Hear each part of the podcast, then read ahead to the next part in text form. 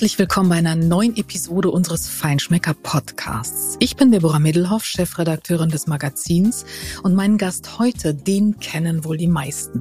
Ich freue mich auf Alexander Hermann und der ist nicht nur höchst erfolgreich in Kochsendungen und auf Bühnen unterwegs, sondern er ist vor allem auch ein Vollblutgastronom und hoch engagierter Spitzenkoch.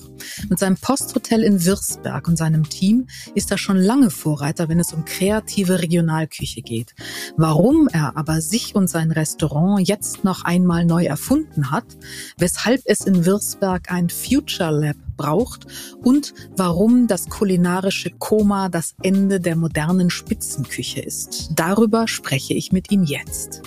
Bevor es aber losgeht, noch eine Empfehlung in eigener Sache.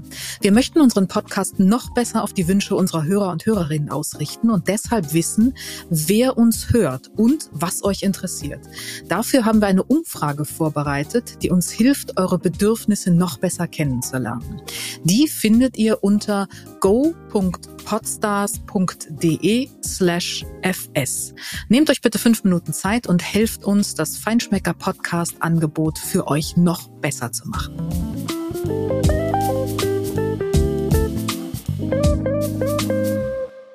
Herzlich willkommen, lieber Alexander Hermann. Ganz toll, dass wir uns heute zum Feinschmecker Podcast zusammentreffen. Ja, ich freue mich sehr. Das hoffe ich, ich doch. Ja, ja, vor allem ist es ja so, man muss es ja ganz klar sagen, der Feinschmecker ist ja bei mir ganz tief in Herz und Seele und in der kulinarischen äh, DNA ja verhaftet. Ist ja logisch. Ich bin ja mit dem Feinschmecker quasi kulinarisch auch groß geworden. Ähm, jetzt muss ich an dieser Stelle einmal sagen, liebe Hörer und Hörerinnen, das war nicht abgefragt und einstudiert. Das hat er aus freien Stücken gesagt. Und es ist tatsächlich das erste Mal, dass ich ein solches Intro habe. You made my day. Super, großartig. Naja, es, äh, man muss vielleicht auch eins noch mit reinbringen. Ich habe ja, was Podcasts und Interviews und Co. angeht, da habe ich so einen kleinen, wie soll man sagen, ich nenne es mal Sollbruchstelle. Äh, ich will vorher keine Fragen wissen. Äh, Gerade bei einem Podcast ist es ja, wenn ich vorher die Fragen schon weiß, dann ist ja kein Podcast mehr. Podcast lebt ja von authentischen, von dem, was jetzt passiert, von der, von dieser Greifbarkeit, fast schon, ich kann fast schon sagen, ein bisschen von der Wahrheit. Und äh, wenn man vorher die, von wenn man die Fragen Wahrheit. weiß, dann ist es ja, ist ja auch ein bisschen Fahrt, ja. Und so ist es bei Interviews auch einfach raus mit den Fragen. Und wenn ich auf was keine Lust habe zu antworten, dann kann ich ja immer noch ausweichen. So ist ja auch nicht. Ja. Ja, das mit dem Ausweichen werden wir dann sehen, ob das heute so klappt. Aber ich gespannt. verspreche auch keine gemeinen Fragen. Nein, aber, aber wenn es solche Fragen geben würde, dann wird es dann wird's ja erst richtig spannend. Also da fängt es ja an. Das ist ja quasi, das ist ja das Zucker. Ja, das stimmt schon. Es ist ja auch so, wenn man vorher sich mit den Antworten äh, auf Fragen, die man kennt, beschäftigt, dann sagt man hinterher das Entscheidende nicht mehr, weil man immer glaubt, man hat es schon gesagt. Deswegen das ist nicht gut. Aber super, dass wir uns einig sind. Genau. Lieber Alexander, Alexander, Aura und Anima. Das, die Anfangsbuchstaben A, die gleichen sind wie bei Alexanders Zufall, oder? Äh, totaler Zufall. Also, äh, wir reden ja jetzt von der Umbenennung unseres Gourmet-Restaurants. Und bevor ich zu diesen zwei Worten komme, machen wir nochmal so einen, so einen Rückblick. Weil, äh, witzigerweise, ich weiß gar nicht genau, wann ich das Gourmet-Restaurant eröffnet habe, aber ich glaube, es war irgendwas so um 2003 rum. Glaube ich, ja. Ich müsste und das jetzt wissen, oder? Als Feinschmecker-Chefredakteur. Nein, nein, nein, nein, nein, nein, nein. ich fühle mich jetzt gerade ganz schlecht. Nee, wir haben das ja unterm Radar eingeführt. Okay. Aber die Motivation, warum das Restaurant Alexander Hermann hieß, hat ja nichts äh, narzisstisches oder ego-getriebenes, sondern es war ja eigentlich ein Marketing-Moment. Denn äh, es gibt eine von meinen Lieblingsgestellt, also die, die eine Frage, die ich sehr gerne stelle, ist: 2006 hatten wir doch die WM in Deutschland. Die Frage ist, was war die, runde, die meist runtergeladene App? Keine Ahnung. Mhm. Das ist ein normaler Reflex, weil das iPhone gibt es erst seit 2007. Und, und das ist nämlich genau der Punkt. Wir, wir, wir haben gar kein Gefühl mehr, wie das ohne dem Handy war. Und wenn ich 2003 dieses Gourmet-Restaurant damals eröffnet habe, heißt es, man ist nicht mal so nebenbei mit einem Smartphone ins Internet gegangen und Co. Wir hatten ja kaum Laptops, äh, Laptops und Tablets sowieso nicht. Das heißt, die Leute haben ja so richtig an eine, also da reden wir ja von einem richtigen Kasten vom Computer. Der musste hochgefahren werden, da ging es darum, was ist die beste Suchmaschine. Und genau das war der Punkt. Ich äh, in, in Würzburg im Posthotel, dieses Gourmet-Restaurant musste ja gefunden werden. Und da mhm. ich durchs Kochduell als Alexander Herrmann schon ein paar Jahre in den Medien war, war das für mich einfach sinnvoll, dass wenn mein Name gegoogelt wird, dass die das Restaurant finden. Total, und so ist klar. der Name entstanden. Ne? Mhm. Hilft ja bis heute, oder? Ja, aber jetzt ist es Gott sei Dank so, dass es, dass wir in den letzten Jahren aus unserer eigenen Stärke heraus so viel Interesse, so viel Qualität und so viel, ich sag mal, eine kulinarische Magnetkraft geschaffen haben, dass es jetzt auch an der Zeit ist, dass ich diesen Satz auch, also letztes Jahr im Oktober habe ich zum Tobi gesagt, also mein gastronomischer Partner kann man sagen, habe ich gesagt, Tobi, geh mal her. Ich habe äh, folgenden Gedanken, das, was bei uns im Gourmet-Restaurant passiert, ist größer als einfach nur mein Name. Deswegen brauchen wir einen Namen fürs Restaurant. Und damit haben wir es im Grunde äh, erst einmal die Gedankenwelt losgetreten. Und gleichzeitig ist mir ja ähm, eins auch bewusst geworden, wir haben ja durch den Lockdown, haben wir ja begonnen, was fermentieren, einlegen, äh, haltbar machen von unseren ja, Köstlichkeiten aus der Region. Das haben wir ja eigentlich perfektioniert. Und ähm, wir haben es immer Fermentation Lab genannt, so als Arbeitstitel. Und wir haben in den letzten anderthalb Jahren die Leute immer hinter die Kulissen, um 17 Uhr machen wir so Rundgang, hinter die Kulissen mitgeführt und haben das denen alles gezeigt. Und da waren die immer zwar ganz on fire, aber eigentlich hat keiner verstanden, dass das, was wir in diesem Fermentationsabteilung machen, dass es im Grunde nicht einfach nur der klassische Moment eines Restaurants ist. Das ist schon ein bisschen das drüber hinaus. Und deshalb haben wir das Fermentation Lab, was ich jetzt auch Future Lab genannt habe, weil wir nicht nur fermentieren und fermentieren ist vielleicht auch irgendwann nicht mehr das, was wir tun werden, weiß ich nicht. Und deswegen habe ich gesagt, wir werden das auch eigenständig gründen. Und so ist eben der Name fürs Restaurant Aura entstanden. Das ist das, was man nach außen trägt. Und Anima fürs Future Lab, weil das ist äh, lateinisch für Seele. Und jetzt haben wir eine sehr hohe Klarheit, eine Eindeutigkeit. Das war eigentlich das Ziel. Mhm. Also Fermentation Lab führt ja auch äh, so ein bisschen in die Irre insofern, als dass es eine, einen bestimmten Teil der Zielgruppe anspricht, der ja aber nur ein kleiner Teil eurer Zielgruppe ist. Also das war schon so ein bisschen Risk auch, dass ihr ähm, ja, es hatte keinen Namen und dann hat man halt, hat man es halt so genannt. Deswegen ist Future Lab sicherlich etwas, was in die Zukunft gerichtet ist und worunter sich alle irgendwie einordnen können. Man muss jetzt auch einmal eins auch klar sagen, äh, Fermentieren und Fermentation äh, ist kein sinnlicher Begriff. Und ähm, es und es gibt ja auch genügend Momente, wo jemand rumfermentiert hat, wie der wilde Lump am Stecken.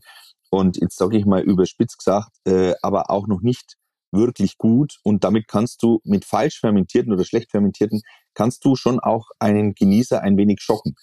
Und ähm, wir haben ja, fermentieren ist so ein Teil, wir trocknen ja, wir reifen ja, wir pickeln ja, wir legen ein, wir wir, logischerweise wird auch manches Stock gefrostet und Co. Und das ist mehr. Aber wichtig ist ja, dass wir mit dem Anima äh, dann die Lebensmittel bekommen, wenn sie bei uns in der Region wirklich am besten ist. Also wir kriegen halt einfach mal 380 Kilogramm Kirschen in einem Zeitraum von zehn Tagen. Ja, weil, weil der denn die besten für uns rauszupft und dann sagt er, jetzt sind sie am besten und dann äh, die nächsten gibt's die nächsten drei Tage und und und. Und da werden die sofort im Grunde eben verarbeitet, sprich äh, mit unseren Ideen haltbar gemacht. Zum Beispiel haben wir so Salzkirschen auch gemacht. Aus den Steinen machen wir einen Amaretto, ja, in den wiederum Kirschen eingelegt werden und so weiter. Und äh, da musst du natürlich auch Techniken haben. Du brauchst Lagerkapazität, du brauchst Ideen und äh, auch eine gewisse Form von Routine. Und deswegen ist es ja auch ein bisschen Future Lab doppeldeutig, weil wenn wir es heute am besten Moment, wenn es am besten schmeckt für uns ich sage einmal salopp, einlagern, eine Schatzkammer aufbauen, so wie die, die Omas das früher gemacht haben, dann ist das ja unser Genuss in die Zukunft hinein. Absolut. Ähm, darüber, genau darüber würde ich wahnsinnig gerne gleich äh, sprechen, auch noch detaillierter, weil ich glaube auch das, was ihr da im Anima macht, ist ungeheuer vielfältig, ungeheuer zukunftsweisend und, oh Gott, Zungenbrecher, zukunftsweisend. Und ähm, das, das muss man auch noch ein bisschen mehr erklären. Aber ich habe mich gefragt, lieber Alexander, ähm, oder anders, es gibt diesen wunderbaren Satz von dir, ich, ich verzeih, ich muss ihn einfach einmal zitieren. Mhm. Wir sind zwar nicht am Arsch der Welt, aber wir können ihn von hier aus ganz gut sehen. Mit Würzberg verbindet man ja nicht unbedingt äh, Innovation, zu Beginn mal. Ähm, und trotzdem seid ihr eigentlich ja schon ganz lange dabei mit dem, was ihr macht. Ihr macht das ja nicht erst seit drei Monaten oder seit einem Jahr. Ihr macht das seit Jahren. Und das ist ein Prozess, ähm, den ihr dort entwickelt habt und der ganz sicher auch noch nicht zu Ende ist. Warum erst jetzt? Also ich habe mich das so gefragt, weil ihr macht ja eigentlich, man denkt so, jetzt heißt es Aura, jetzt ist alles anders. Eigentlich ist nichts anders, weil das, was ihr jetzt macht, macht ihr schon so lange. Warum habt ihr euch erst jetzt zu diesem Schritt entschieden? Naja, also ähm, der Satz, der ja viel Wahrheit ist, ähm, auch da muss man wieder ein bisschen zurückblicken. Jetzt ist ja durch die sozialen Medien und Co. hat man eine ganz andere Form von dass alles greifbar ist. Das war ja eben vor 20 Jahren eben nicht so. Auch das muss man einfach immer mal so ein, fürs einen selber auch äh, reflektieren. Und ja, es stimmt.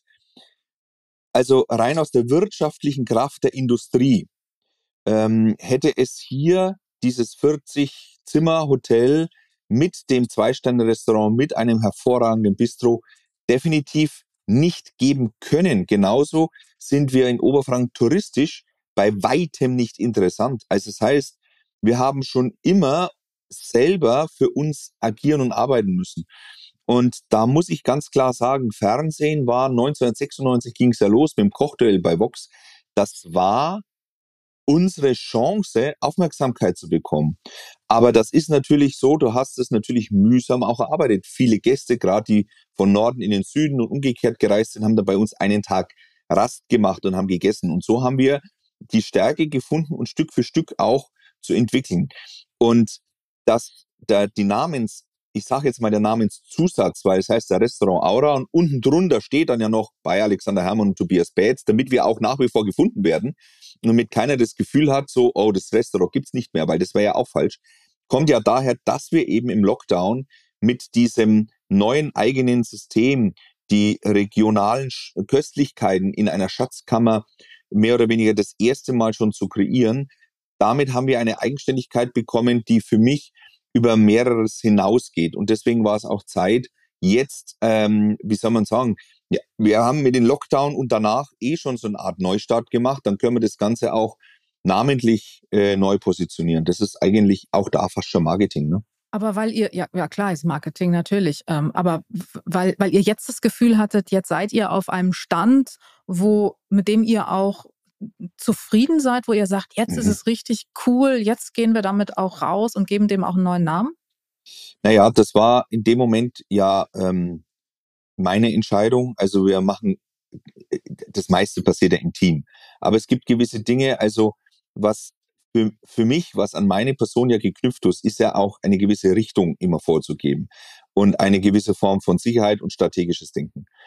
Und ich fand jetzt, dass in der Kombination mit dem Restaurant im Future Lab wir etwas geschaffen haben mit einem eigenen Food Scout und, und, und. Also das heißt, das, was wir jetzt aufgebaut haben, hat so viel Eigenständigkeit, äh, dass es Sinn macht, das neu oder mit mehr Kraft eben nach außen zu tragen und dann eben diesen neuen Zusatz von mir aus beim Namen zu nehmen, um auch mehr Klarheit zu sagen. Weil dieses, äh, dadurch, dass ich vorher einfach quasi das Fermentation Lab einfach hatte, äh, wurde es nach außen nicht wahrgenommen. Aber jetzt beginnt natürlich diese Klarheit auch zu greifen. Und ich finde dieses Eigenständige, was wir entwickelt haben, auch mit unserer grenzenlosen Heimat, ist ja unsere Idee, äh, die Dinge zu, zu kreieren und auf den Teller zu bringen. Das hat so, so viel Eigenständigkeit für sich und so viel, so viel Charme, so viel Liebe, so viel Ausdruck von, von Persönlichkeit, dass es jetzt Sinn macht, das klarer zu definieren. Mhm.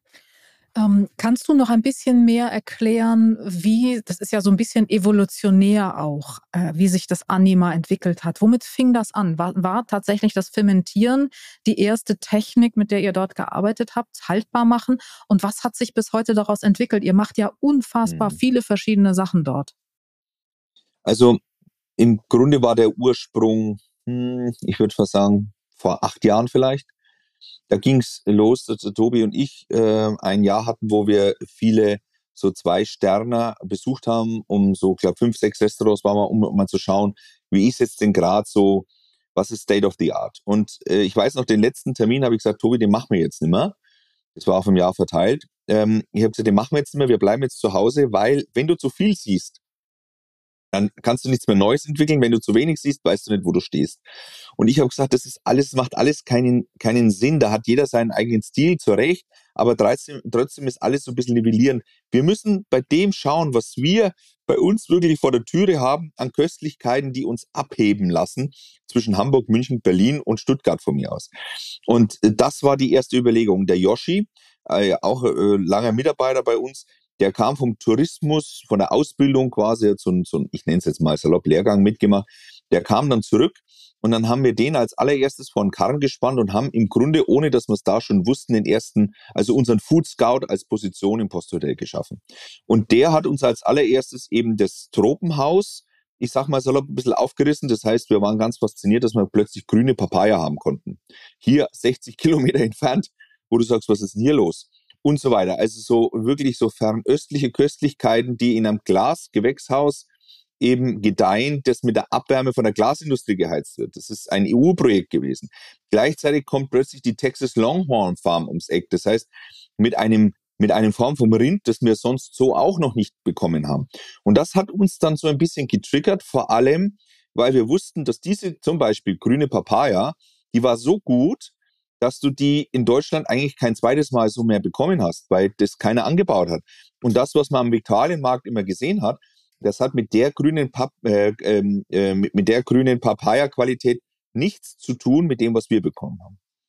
Und so ging es dann los, dass wir gesagt haben, komm, wir suchen mehr nach diesen Schätzen.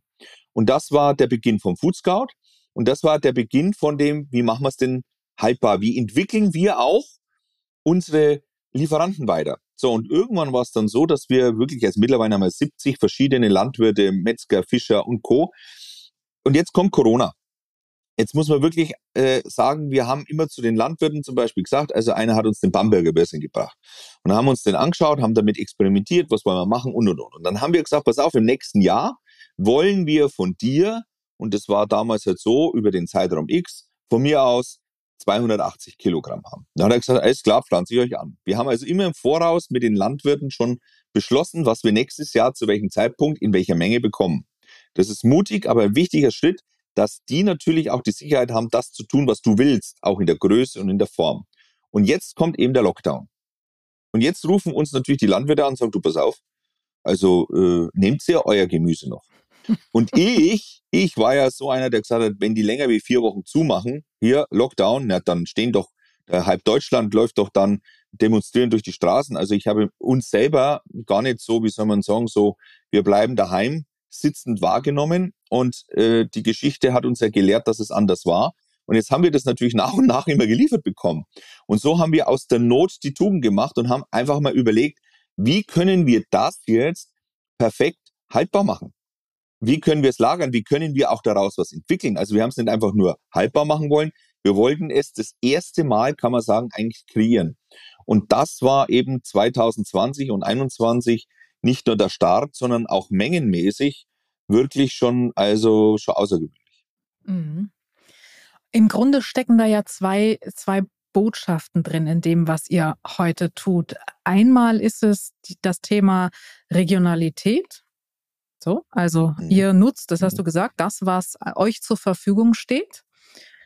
Aber auf der anderen Seite ist es eine völlig neue Definition der Regionalität, oder? Also wir reden ähm, so viel über Nachhaltigkeit, Regionalität und für die meisten bedeutet das noch immer, die Kartoffel zu nehmen, die um die mhm. Ecke wächst. So. Mhm. Was ihr macht, ist ja was völlig anderes. Ihr, ich sag mal, nutzt die Natur, um gemeinsam mit Produzenten mit der Natur das Beste zu erzeugen, was sie euch geben kann. Das ist ja eine ganz andere Herangehensweise. Ja, wir beginnen mehr oder weniger beim Produzenten, beim Hersteller, was wir auch immer sagen wollen. Äh, wir, wir haben uns Fachleute geholt. Ähm, der gute Hermann, der heißt nämlich Hermann Jakob. Das ist mehr oder weniger das, was Eckhard Witzigmann für uns in der Küche bedeutet, ist der Hermann Jakob für die Metzger, was Fleischreifung angeht der kam zu uns und die haben ja immer gedacht, ah, wir kennen uns mit Fleischreifung aus. Ja, bist du wahnsinnig. Äh, gar nichts haben wir gewusst im Grunde. Dann hat der uns das erklärt, dann ist er mit uns zu den Landwirten gefahren, wie zum Beispiel Texas Longhorn. Und äh, weil wir die alten acht Jahre alten Herfordrinder immer hatten, aber die waren entweder zäh oder weich und wieder zäh und wieder weich, also im Tier. Also ein Rücken zwischen zäh und weich. Und da haben wir uns gedacht, woher kommt das? Und dann hat er gesagt, ja, mit Mais füttern macht gar nichts, es, es, es macht überhaupt keinen Sinn, das können die gar nicht. Die letzten sechs Wochen musst du hier Hafer geben, dann ist hier, und dann gibt's diese Kraft, verteilt sich das Fett anders. Also wir haben wirklich begonnen, äh, wirklich beim Samenkorn, was man mehr oder weniger in die Erde wirft. Und das haben wir zusammen immer mit den Landwirten, wird das entwickelt. Das macht in erster Linie ganz viel der Yoshi.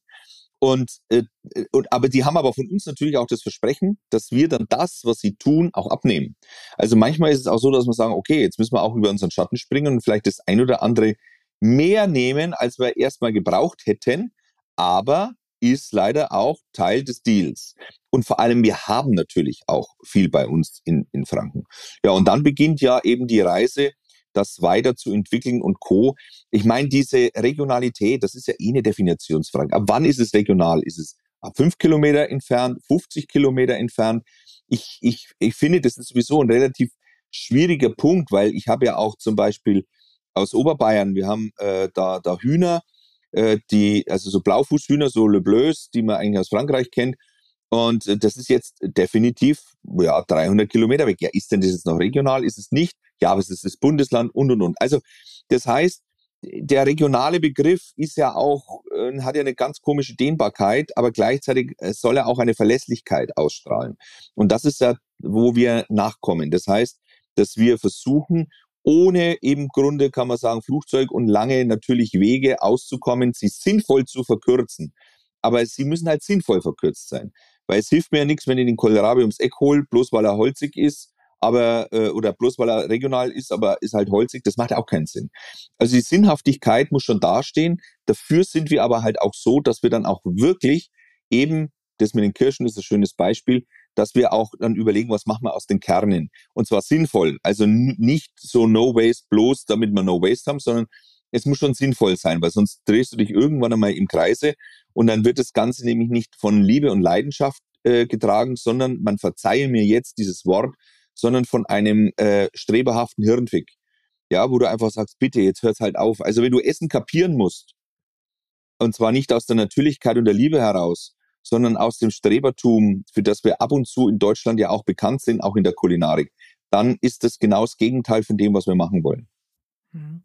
Hat das Team das von Anfang an oder anders? Wie, wie, wie trefft ihr so eine Entscheidung im Team? Du bist ja jemand und auch der Tobi, das zeichnet euch auch aus, die ähm, total gut sind im Loslassen. Also ihr so, so viel Teamgeist, äh, wie es bei euch gibt, gibt selten. Deswegen haben wir euch ja auch ausgezeichnet dafür. Ähm, das ist wirklich beispielhaft. Aber wie, wenn ihr solche Entscheidungen trefft, wie geht das?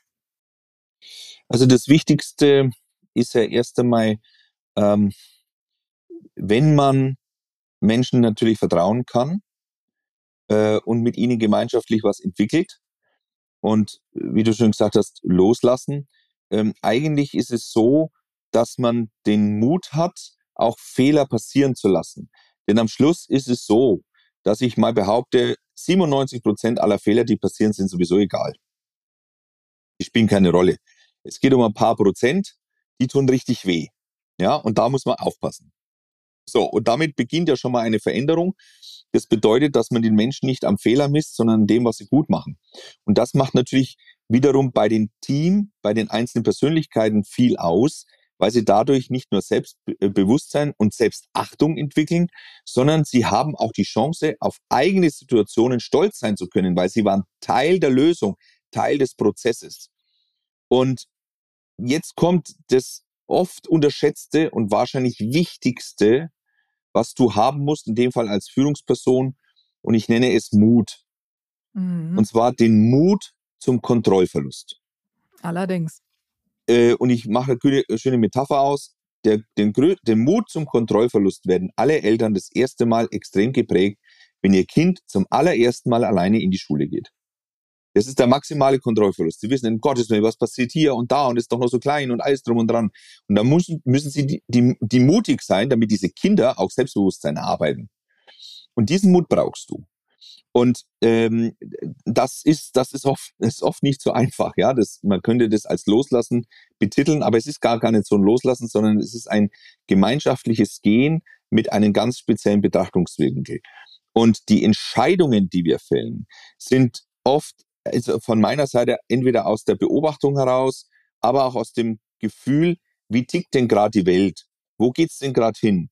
Was erreicht dich denn emotional? Was, was fühlt sich denn richtig an? Was sind die Dinge, die, wenn du sie hörst, wenn du sie siehst, wenn du sie isst, wenn du sie trinkst, dir das Gefühl geben, oh, das, das ist alles jetzt ein Stückchen besser. Das ist, ähm, es ist mehr wirklich äh, eine, eine, eine emotionale Frage, so wie ich immer gern sage, was macht es mit dir? Die ist dem höher gestellt als so einfach nur äh, den Kopf einzuschalten. Also der kommt natürlich dazu. Und dann fällen wir eigentlich die Entscheidungen auch gerne zusammen. Also das, das, das ist ein Prozess dann, ja. Ich hätte jetzt äh, darauf gewettet, dass du sagst, der maximale Kontrollverlust von Eltern ist, wenn die Kinder das erste Mal allein auf eine Party gehen. Das Bild nein. in die Schule ist natürlich schon, schon irgendwie. Die, die, bei der Party, nein, da ist ja eh schon, da ist ja das Kind eh schon im Brunnen gefallen. Da, da, das ist kein Kontrollverlust mehr. Da zeigt sich's aus, ob man vorher schon alles richtig gemacht hat, ja. Das ist aus Erfahrung. Naja, schon. Ich war ja selber mein Kind, so rum würde ich sagen. Eben. Eben. Ähm, nein, die Teamentscheidung ist natürlich was, äh, was, was ganz, ganz Wichtiges, was dahinter steht. Und darauf wollte ich auch eigentlich hinaus. Also du bist äh, der, wenn, wenn es um das Restaurant geht, egal ob es jetzt Aura heißt, bei Alexander Hermann und Tobias Bates, es bleibt ja immer Alexander Hermann drin. Und ähm, das ist, glaube ich, das, was sich viele andere auch von euch abschauen können. Obwohl das so ist, steht dahinter ein Team, bei dem, glaube ich, jeder Einzelne so viel Verantwortung auch bekommen hat und trägt, dass er sich wirklich ähm, als verantwortliches Teil des Ganzen fühlt. Und irgendwie, das klingt jetzt so blöd, aber irgendwie glaube ich, jeder fühlt sich so, als steckte ein kleines Stück Alexander Hermann in ihm, weil einfach diese Identifikation mit dem, was da alle, alle zusammentun, so irrsinnig groß ist. Naja, wenn man überlegt, wie wir auch Menüs entwickeln, und das ist jetzt egal, ob das jetzt Würzberg mit dem Aura ist oder mit dem Bistro Oma und Enkel, genauso Nürnberg, Imperial Franken ist, das ist derselbe Prozess. Ich schreibe mit den jeweiligen Küchenchefs quasi die, die Speisenkarte. Wir kreieren erstmal gemeinsam. Und dann haben wir unterschiedlich. Das können mal drei Wochen sein, das kann aber auch mal zwei Monate sein. Dazwischen dann Zeit, ja, zwei Monate nicht ganz, so sechs Wochen, sieben Wochen und dann vielleicht Probe kochen. Naja, ähm, und dann haben die Zeit, zusammen mit den Teams jeweils ähm, die einzelnen Gerichte, die wir haben, eigentlich dann Probe zu kochen. Das heißt, in dem Moment nehme ich mich aus dem Prozess auch ein Stück weit wieder raus. Bedeutet äh, zum Beispiel eben der Tobi, im Aura, zusammen mit Yoshi und so weiter.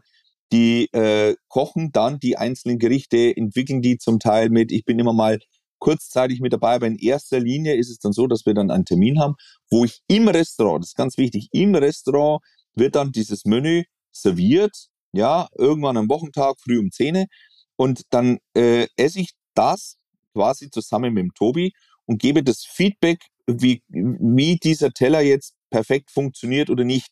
Ob ich der Meinung bin, da wäre eine Lücke mehr oder weniger oder hier ist es besonders toll oder wir müssen nochmal ganz neu denken. Und da ist auch dann, äh, da ist die Küchencrew dabei. Und über diesen Weg, dass Tobi und ich nochmal drüber reden und die das ja alle schon gekocht haben, das ist ja mehr oder weniger zwar unsere Idee von dem, was wir wollen, aber erst sie waren, da bleibe ich mal dabei bei dem Wort, Teil der Lösung oder bei dem Satz. Und jetzt verstehen die auch alles, wenn ich natürlich sage, wir brauchen mehr Säure, weniger Säure oder hier müssen wir unbedingt schauen. Und oft ist es einfach nur, dass wir gewisse Dinge auch anders anrichten, damit sie sich dann besser, wenn du es isst oder natürlicher, einfach auch beim Essen dann verbinden. Und jetzt verstehen die das natürlich alles. Und jetzt ist es aber auch so, jetzt ist dieses Menü, wenn das dann geschickt wird, ist ja auch ein Teil von ihnen. Und diese Form von Respekt, diese Form von Mitnehmen, das ist äh, etwas, das ist über Jahre hinweg, das kannst du nicht von heute auf morgen, das ist über Jahre hinweg entstanden. Und dadurch entsteht diese Bedeutung jedes Einzelnen, aber trotzdem haben wir ein geme eine gemeinschaftliche Überschrift. Hm. So ein Gespräch würde ich gerne mal äh, drucken von euch beiden. ja, bitte. Ihr probiert das erste Mal das neue Menü. Großartig. Ja, bist du herzlich eingeladen? Kannst du mal kommen? Ich komme. Äh, kannst du mal miterleben, wie das, wie das so ist? Und ähm, ja, weil es schon eine, also es ist schon spannend. Haben wir bisher journalistisch, glaube ich, habe ich da schon jemanden dabei gehabt? Ich glaube nicht. Oder wenn, habe ich es verdrängt. Ja, dann wahrscheinlich letzteres. Wir machen das auf jeden Fall definitiv. Sehr gerne. Du hast vorhin gesagt, ähm, Essen ist auch was Emotionales und das macht was mit dir. Was macht denn gutes Essen mit dir? Naja, also äh, erst einmal musst du die zwei Regionen ansprechen, natürlich äh, Herz und Seele und äh, irgendwo natürlich Hirn und Kopf. Also wenn ein, ein Essen ähm, sehr traditionell ist, ich bleibe jetzt mal so dabei und ich möchte aber in der Hochküche arbeiten oder servieren, dann darf ich natürlich auch nicht das kulinarische Koma daherkommen. Ja, aber die Gegenbewegung ist natürlich, äh, wenn ich etwas esse und ich muss alles kapieren, bevor ich es esse und ich habe eher so eine so eine fast schon eine Konfrontationsküche, äh, wo du wo du einfach sagst, ja, naja, ein zweites Mal brauche ich es nimmer. Das darf auch nicht passieren. Also Passiert diese diese diese Mischung aus etwas, oh, das lässt jetzt meine Seele, mein Herz auch erreichen, aber gleichzeitig erlebe ich schon etwas, was, wo ich sage, oh, da schau her. Da passiert jetzt was mit mir. Und das ist ja auch oft so, dass die Gerichte, wo es am besten in Balance ist, was heißt, wo wo, wo du es, wo du es unheimlich gern isst, aber dein Kopf immer noch sagt, ja, sag mal, was passiert da eigentlich? An die erinnerst du dich gerne auch noch zwei, drei Tage danach und das sind dann die Gerichte, die dann plötzlich umso wertvoller werden. Und äh, das zu kreieren ist zum Beispiel das eine, wo ich finde, das ist emotional eine, eine starke Geschichte. Und dann, das ist etwas, was wir gerne haben, ist Humor. Bitte lasst uns doch mal beim Essen, lasst uns doch da mal schmunzeln. Also das ist, äh, das, das versuche ich immer ganz gern zu machen. Also äh, ähm, der unterhaltende Moment im Restaurant darf durchaus auch stattfinden, ja. Gott sei Dank, ja. Ein Thema oder eine Frage bewegt mich bei dem ähm, Fakt, Faktor Saisonalität. Gott, jetzt stotter ich schon. Das Beispiel der Kirschen, ähm, das ist so symptomatisch. Ihr habt einen kurzen Zeitraum im Jahr, ein tolles Produkt, toll deshalb, weil es jetzt auf der Höhe seiner Qualität, seiner Reife, eben seiner Saison ist. Ihr bekommt dieses Produkt und ihr bekommt ganz viel davon und sagt, ihr macht das haltbar und macht es nutzbar auch für einen längeren Zeitraum. Das ist erstmal ja super. Und im zweiten Schritt frage ich mich aber, wie ist denn das? Ähm, ich weiß, eine Erdbeere ist hier in Deutschland vielleicht vier, sechs Wochen im Jahr maximal richtig gut und dann vor und danach sollte ich sie besser nicht essen, weil dann ist sie eben nicht gut. Und ähm, wenn ich sage, ich kaufe sie auch nur dann, dann ähm, respektiere ich quasi den, die Natur und den Zyklus der Natur.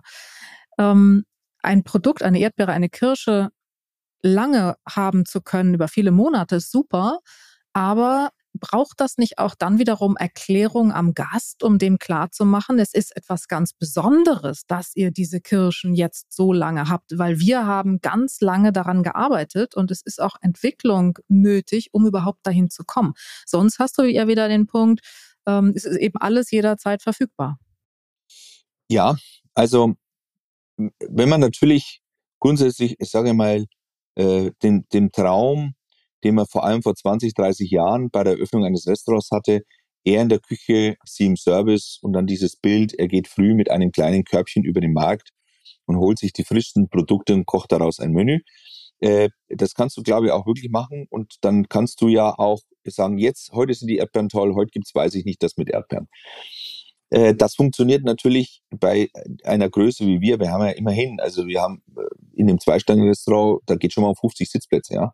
Also wir müssen schon von jedem Produkt, wenn wir das wochenweise planen, brauchen wir 200 Portionen. Das müssen wir immer ja irgendwo da haben. Also da, da entsteht ja schon ein bisschen was.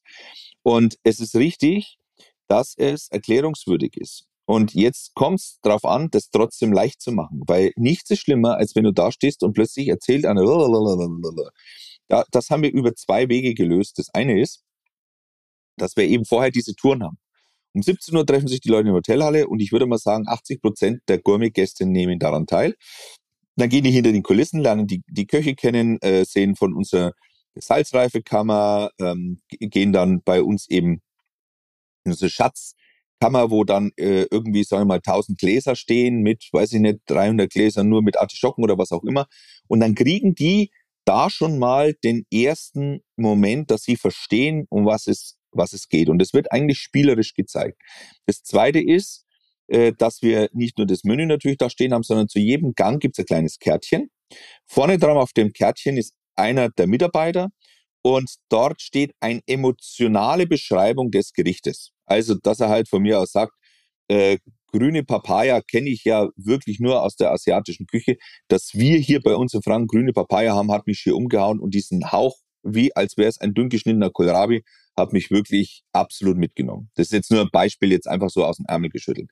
Weil ich nicht wollte, dass einer sagt, besondere Säure ist, sondern einfach wirklich emotional jemanden ein Schmunzeln auch auf die Lippen zu bringen. So, und auf der Rückseite stehen dann die einzelnen Produkte oder sagen wir mal Dinge, die auf dem Teller sind. Und unten drunter ist in der Regel dann noch einmal entweder eine Erklärung für den Landwirt, das sind die immer ganz stolz, wenn die da stehen oder von wem auch immer, ob das ein Fischer wäre oder ein Fleischer oder oder. Ähm, oder dass wir dann auch, wenn wir sagen, oh, da ist eine besondere Erklärung nötig, dann schreiben wir die nochmal hin. Das heißt, du hast auch die Möglichkeit, am Tisch darüber zu reden. Und wenn Service oder Küche die Teller einstellen und das Gericht sagen, dann hast du ja in der Regel drei verschiedene Möglichkeiten, das Gericht anzusagen. Entweder vom Produkt oder von der Aromatik oder, oder, oder. Und da hat jeder die Freiheit, das so zu sagen, was er bei dem Essen jetzt als besonders schön empfindet. Und damit wird natürlich der Fokus jeden Gastes automatisch da ein bisschen hingelenkt. Und somit kriegt das Ganze eine Natürlichkeit und eine Leichtigkeit. Und das ist das, was jetzt hier nach einem ausgefuchsten Marketingplan ausschaut, der ist gewachsen. Das ist wirklich einfach so entstanden.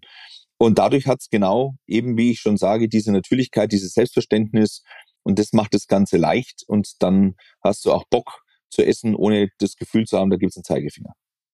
Stichwort Zukunft. Wenn wir über Future Lab reden, was wird man in Würzberg in Zukunft essen? Was werden wir bei euch in Zukunft erleben können? Wir reifen gerade ähm, verschiedene äh, Wurzelgemüse, die wir mit Kochi geimpft haben. Und äh, die sind gerade aufgehängt und wir versuchen die zu trocknen äh, um danach zu schauen, ob wir sie ähnlich wie Schinken aufschneiden können. Der Sellerie liegt natürlich durch diese ganzen Umami-Nummern schon relativ nahe, lässt sich auch sensationell aufschneiden. Also das ist schon sehr überragend.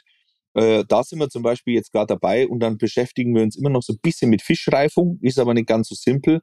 Und wir haben dafür ja auch äh, immer so einzelne ähm, auch äh, äh, reife Kühlschränke oder natürlich ganz klar trocknen. Äh, da haben wir über den Herbert ja auch nochmal ganz andere Technik, wo man anders trocknen kann. Und da arbeiten wir uns gerade rein. Aber ich würde mal sagen, Gemüse, das sich aufschneiden lässt, wie, wie Schinken, das, äh, das hat auch schon irgendwie so einen so so ein Reiz auch irgendwo. Und wir haben ja aus verschiedenen anderen Fleischteile reifen wir ja gerade auch äh, Schinken und Co. und Kopper und alles drum und dran, um so auch ein bisschen unsere eigenen Spezialitäten zu machen, weil ich finde, auch sowas darf in einem Gourmet Menü sein. Also zum Beispiel, ich habe ja vorhin gesagt, der Humor darf nicht fehlen. Ein Beispiel dafür ist, dass wir zwar Petitfours haben, aber ich habe gesagt, ich kann, also nach einem Menü, wenn ich so gegessen habe, äh, dann habe ich immer so Lust, als, als würde ich gerne einen Käsekreiner oder was auch immer, Wurstbrot noch essen. Ich weiß nicht warum, wo diese Lust herkommt. Deswegen servieren wir nach nach dem Petit Four kann man da mal vorbei und sagen, wollt ihr Scheibe Schinken? und dann gibt's noch mal einen Schinken. Und das ist auch natürlich äh, sehr zur Freude dem einen oder anderen Gast oder äh, ja, in der Regel, na, ist eigentlich wurscht, nehmen beide Männer, Frauen, ja. Aber die ähm, aufgeschnittenen Gemüse sind keine, ähm, ja, wie sagt man, also kein Zugeständnis an die wachsende Vegetarierschaft. Hm. Also, äh, wenn ich natürlich heute anschaue, welche Menge nur gewichtstechnisch wir an Fleisch und Fisch jetzt im Menü haben, im Verhältnis zu dem, was wir vor 10 oder 20 Jahren gemacht haben. Also, äh, das ist ja, Entschuldigung, nahezu, also lächerlich ist es nicht, aber dadurch, dass wir zum Beispiel ja auch eine Leber mit Salz, Luft trocknen, also Salzleber machen und die wird dann drüber gerieben. Das heißt, wir haben oft mit wenigeren Einsatz von Fleisch und Fisch aber mit dessen Veredelung oder Erstkreation äh, eine höhere aromatische Dichte. Also das ist eigentlich ganz faszinierend.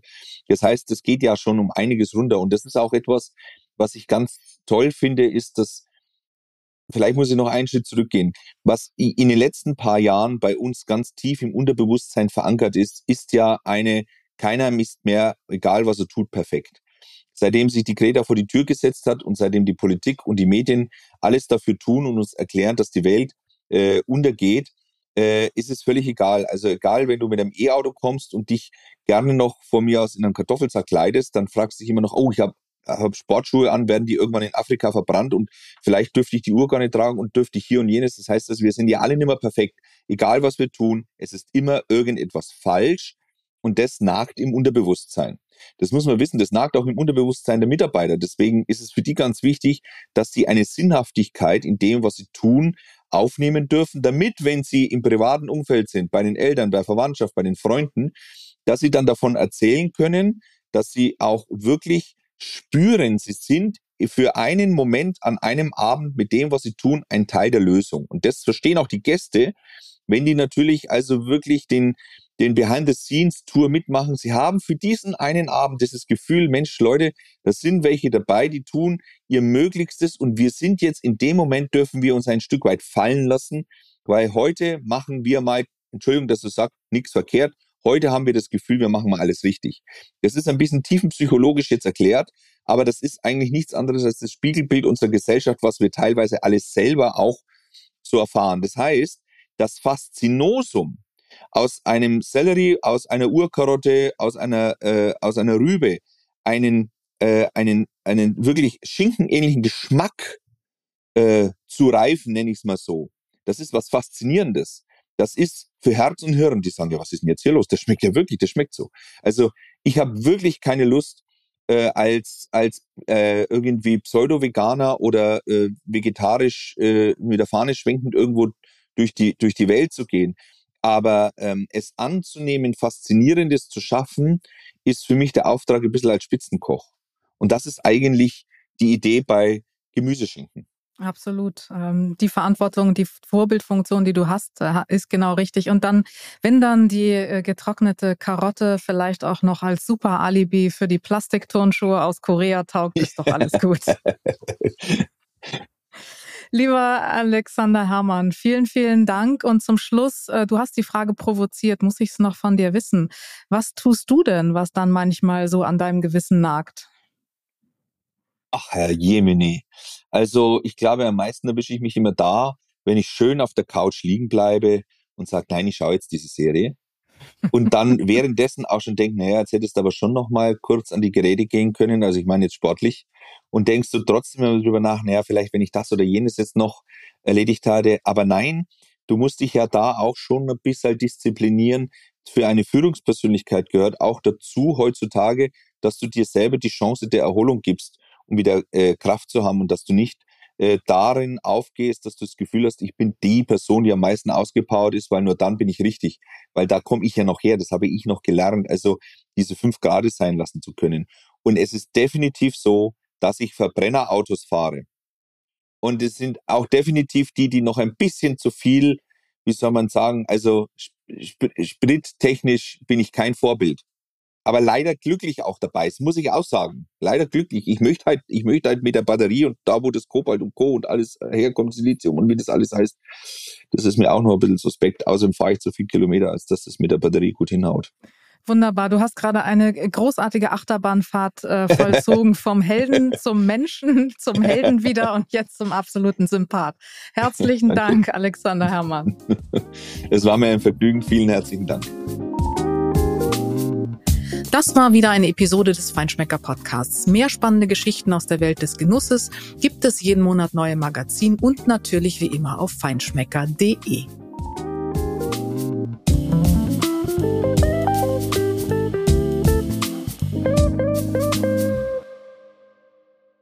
Dieser Podcast wird produziert von Podstars bei OMR.